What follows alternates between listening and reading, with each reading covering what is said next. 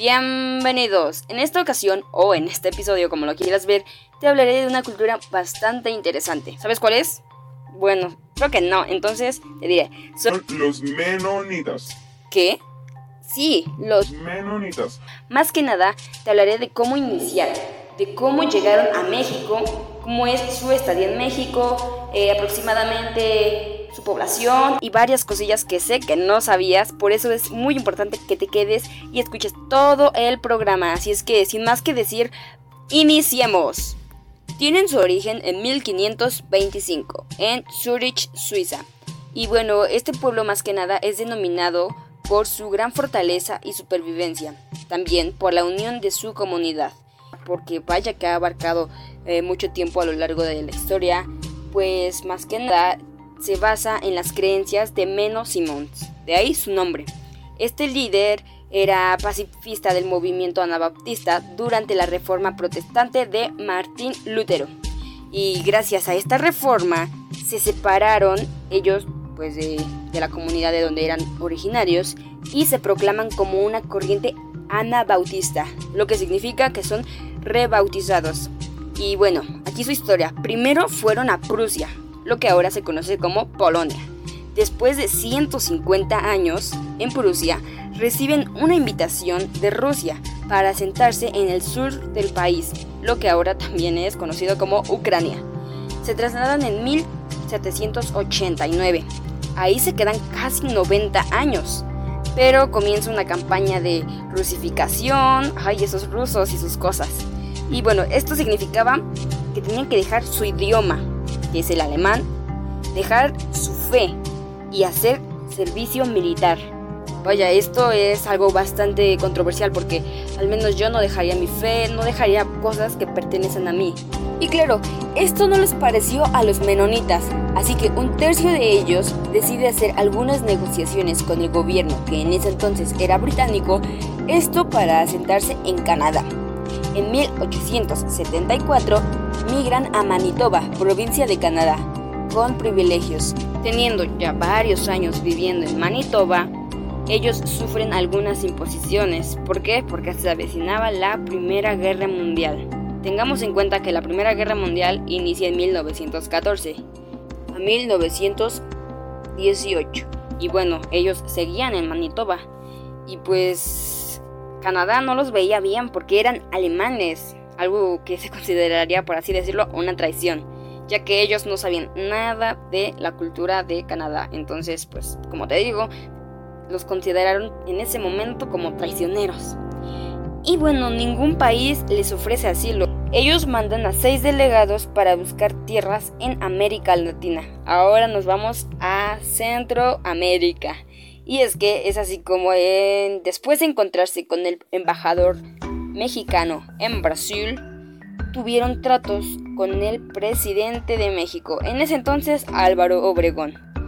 ¿Y esto para qué? Pues para que los menonitas pudieran hacer algunas solicitudes que hicieron a otros países, o sea, que los dejaran asentarse en México, pero con sus propias cosas, o sea, me refiero a la libertad educativa, religiosa y al derecho de su idioma natal que es el alemán. O sea, esto era para que pues fueran libres en cuanto, o, sea, que esta sociedad no se iba a relacionar con todo México. Ellos querían una tierra para ellos mismos. Ellos no le iban a pedir nada al gobierno, ellos trabajarían por su propia cuenta. Entonces, pues Álvaro Obregón aceptó para ver si México adoptaba algunas de sus cualidades, ya que eran muy unidos y eran bastante trabajadores. Los primeros menonitas que llegaron a México se trasladaron en familias completas con sus pertenencias, costumbres, aspiraciones y privilegios, así es. Y bueno, pues ellos adquirieron grandes extensiones de tierra cultivable después de la Primera Guerra Mundial. Esto es en 1922 aproximadamente. Y pues bueno, como te dije, eh, la Primera Guerra Mundial fue en 1914 a 1918. Entonces ellos en el lapso que hay de 1918 a 1922 estuvieron buscando asilo en varios países. México se los brindó y esta cultura o este pueblo está compuesto por 50.000 miembros, que a su vez se dividen en un 80% conservadores y un 20% liberales. Mm, pues más que nada los liberales y conservadores se distinguen ya que los liberales sí utilizan tecnología. Y tú dirás, ¿cómo que sí utilizan? ¿A poco no utilizan o cómo? Pues sí, ellos no utilizan tecnología, oye, no es normal verlos con una tablet en las manos, con unos tenis o con ropa que estamos acostumbrados a ver en todas partes. Como te digo, los liberales sí utilizan tecnología, o sea, me refiero a que tal vez utilizan internet, celulares y también asisten a escuelas incorporadas a la SEP hasta los 14 años. Mientras que los conservadores, pues ellos nada más asisten a la escuela menonita que está dividida en cuatro etapas. La primera es en aprender a leer. La segunda es catecismo. La tercera es Nuevo Testamento. Y la última, o sea, la cuarta, es la Biblia entera. Vaya, qué diferente a nuestro sistema educativo, ¿no? Digo, realmente es muy, muy diferente a todo lo que hoy en día conocemos. Y yo sé que tal vez esto no lo conocías y sí, sí, me da mucho gusto, pero bueno, seguiré hablando. Los chicos liberales, una vez que pasan del bachillerato, se incorporan a las labores del campo o de la casa según su género. Así es, si los chicos, o sea, bueno, los hombres ya, ya salieron del bachillerato, pueden empezar a trabajar cultivando o no sé, haciendo algunos otros trabajos. O las mujeres, por su parte, eh, hacen ropa que ocupa toda la comunidad o hacen tal vez quehaceres domésticos, cuidan a sus hermanitos o pueden hacer otras labores que estén dentro de la casa. Los menonitas, como ya te decía, eh, mantienen su idioma que es el alemán. Una clase de dialecto es el que se les enseña en las escuelas y su filosofía de vida es que se trabaja para la comunidad.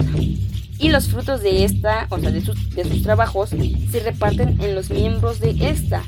Gracias a esto, nadie tendrá alguna falta de alimento ni de vestido, porque la comunidad se apoya entre sí. Y es que yo digo que Álvaro Obregón tuvo mucho en cuenta eso, ¿no? Si ellos se apoyaban entre sí, él quería que nosotros copiáramos eso. Ya que, imagínense, si todos nos cooperáramos entre sí para salir adelante, todos, no nada más que el padre llegue a la casa con el dinero y la familia, me refiero a toda la sociedad de México, pues se erradicarían muchísimas cosas y ya no habría pobreza extrema, entonces sería genialísimo las autoridades mexicanas aprobaron que se mantenga la educación distinta. O sea, ok, tú puedes estar educando a tus niños de, de, los 6 a, 9 años, como tú quieras. Algo que me llamó mucho la atención es que todos los lunes se canta en alemán tradicional el himno nacional mexicano. ¿Cómo te quedó el ojo? Yo también me sorprendí muchísimo y me sentí muy orgullosa de México, aunque siempre lo estoy. Pero creo que ellos nos lo agradecen que de cierta manera nosotros les ayudamos para mantener su cultura y sus tradiciones y aunque no somos el único país en el que habitan, creo que en su momento les ayudamos así como ellos, entonces creo que todo es recíproco. Me da mucho gusto que hagan esto y sinceramente alguna vez me gustaría poder escuchar cómo cantan, cómo lo hacen y sí me gustaría mucho viajar para conocerlos. Y bueno, los menonitas empiezan a estudiar a los 7 años, ¿ok? O sea, es bastante diferente. A mí, por lo menos, me siguen impresionando. Como que empiezan a estudiar hasta los 7 años. Aquí, pues, según y si no estoy mal, empezamos desde los 3, 4 años aproximadamente. Pues wow, ¿no? O sea, es muy, muy impresionante su cultura, cómo manejan todo esto y para enseñarles cosas ahora sí que básicas, pues yo creo que ellos están bien y claramente ellos lo hacen a su manera, entonces mm, me quedo con la boca abierta. Pero no toda la comunidad de menonitas se queda en Chihuahua, ya que algunos en 2018 tuvieron que emigrar. Pero claro, en México. Algunos se fueron a Tamaulipas, otros a Campeche y a otros estados. Aunque esto lo hicieron porque había inseguridad en sus localidades y porque ya no había tierras para sembrar. Entonces decidieron irse a Tamaulipas, como ya te había dicho, Pero, ¿qué podían hacer si ellos solamente estudiaron hasta los 14 años? Pues ellos trabajaban mucho con el maíz, el frijol y otras cosas. Pero algunos menonitas que se fueron a Tamaulipas y regresaron a Chihuahua llevaron la soya. O sea, llevaron los conocimientos para poder sembrar soya. Entonces, algunos deciden irse de Santa Clara a otras partes de la República Mexicana, ya que, como te había dicho, ellos sufrían de inseguridad. Y pues bueno, la soya se paga mucho mejor porque hay casos en que llegan a pagar 7.200 por la tonelada contra 3.500 de lo que pueden cosechar en una tonelada de maíz. Entonces, si vemos, el cambio es bastante diferente en cuanto a, a precios. Y pues claro, digo, su trabajo debe de valer la pena ya que ellos pasan muchas horas bajo el sol y trabajan arduamente. Entonces, pues es algo muy importante que también reconozcamos que es un pueblo muy trabajador. Otro dato interesante es que el número de hijos antes era de 10 a 12. Ahora bajó, no por mucho, pues hay familias con 7 a 8 hijos. Muy, muy impresionante, ¿no? Porque por lo general aquí en México, o al menos yo lo que veo son que tienen por mucho 4 hijos. Bueno, tal vez tú tienes un abuelito que tuvo tal vez 15 hijos o más, porque sí he conocido, ¿eh? Y bueno, ellos tienen permitido usar electricidad con uso justificado. Y la casa de los menonitas no suele llamar mucho la atención. No vas a ver una casa de menonitas pintada de color rosa o azul, como lo vemos aquí en todas partes. Ellos parecen no querer llamar la atención, ya que sus casas están pintadas de tonos grises u oscuros. Tal vez un gris oscuro o un azul claro, algo que no llame mucho la atención. Y sus casas están divididas por lo menos en lo que es la cocina, que es en donde es el lugar para reunirse a comer en silencio y donde las mujeres trabajan, mm, no sé, haciendo de comer obviamente u otras cosas y tienen tres habitaciones, que una es para el matrimonio, padre y madre, otra es para los niños y otra para las niñas. Y solamente tienen una habitación que se ocupa los domingos para los invitados. Solamente ese día. Qué guau, ¿no? Pero lo que más me llama la atención de esta cultura es que es que ellos, en vez de asentarse eh, con, con la población mexicana en general, conservan propios rasgos como pueblo étnico y religioso. Y es que la imagen popular de los menonitas en México es la de una gente pacífica y trabajadora que ha optado por vivir alejada en gran medida del resto de la sociedad mexicana.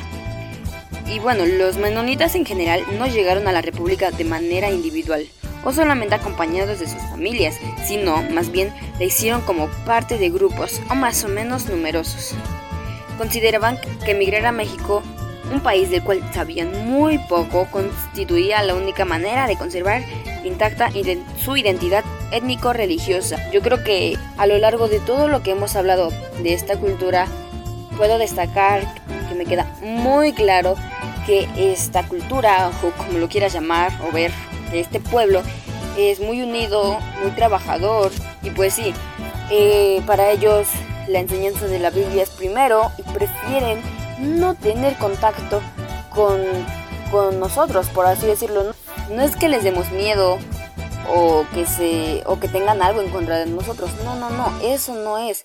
Es que simplemente se apegan mucho a su religión.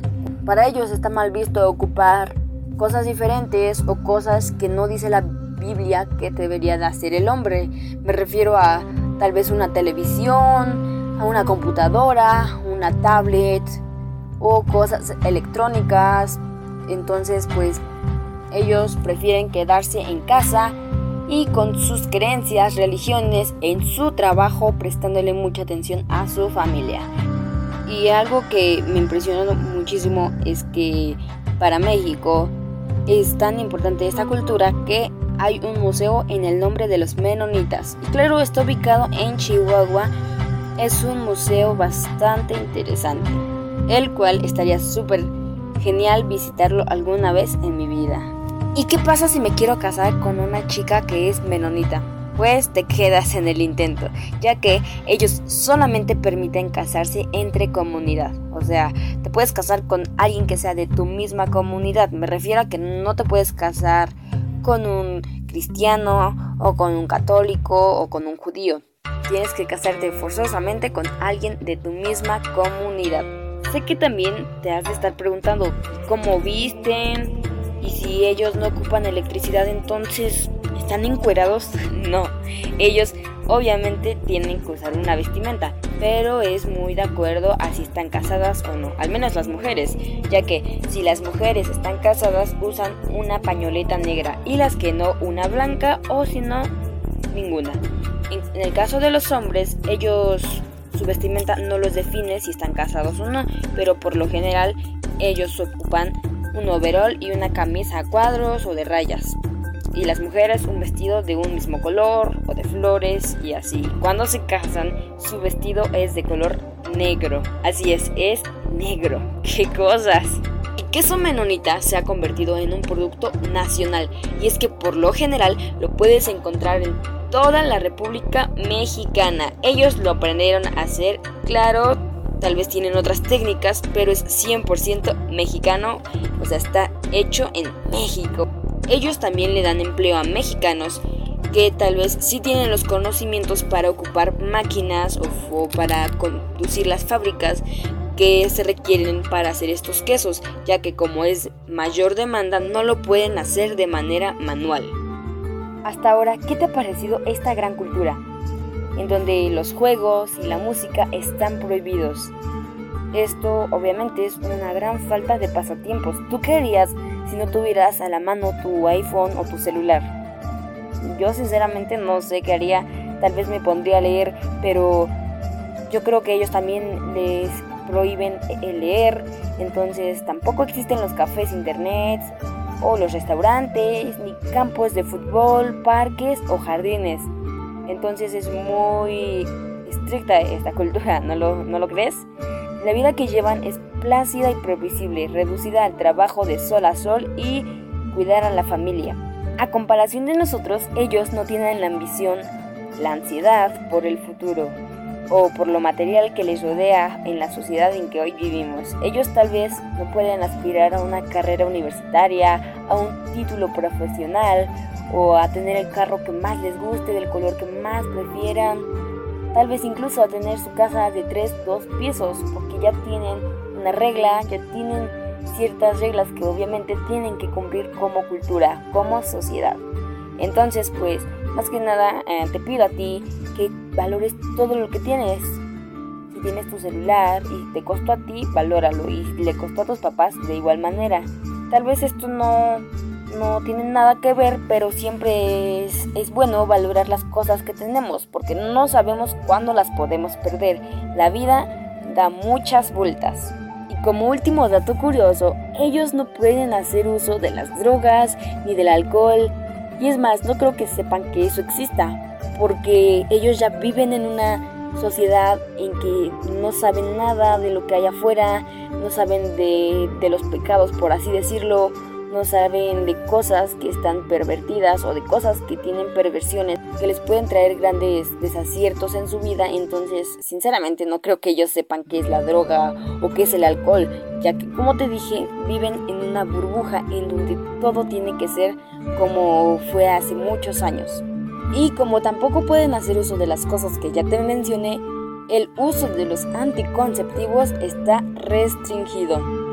Ahora ya sabes por qué tienen tantos hijos.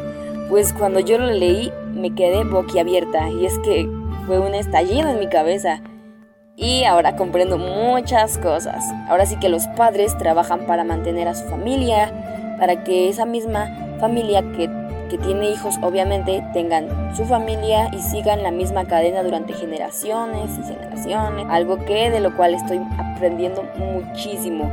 Como ya te había dicho, sí me gustaría viajar a conocerlos, me gustaría mucho convivir con ellos, comer con ellos incluso, pues sería una experiencia realmente fantástica. Eh, con esto me queda claro que sin importar qué o a qué cosas nos estemos enfrentando, siempre debemos de conservar nuestras creencias, nuestra fe, qué es lo que nos mueve, para que no tengamos un camino incierto. Y si bien ellos no pueden elegir una carrera universitaria u, otras cosas, pueden seguir adelante y si en algún futuro deciden cambiarlo, pues claro que se les respetará. Espero que hayas aprendido mucho de esta cultura que tiene mucho que dejar. Los menonitas, que por lo general son de tez blanca, parecen nunca quemarse, en serio. Ellos obviamente se cuidan, eh, usando ropa de manga larga, sus sombreros o sus gorras. Y uno aquí con una mini gorra y ya nos quemamos bien rápido cuando salimos al sol. Entonces es algo que me gustó mucho. Ellos pues obviamente tienen el color de cabello castaño o rubio. Entonces es una cultura que me, hasta el momento me ha gustado muchísimo. Eh, igual he aprendido mucho de ellos y pues simplemente me quedo con que son una comunidad que siempre se va a apoyar entre sí.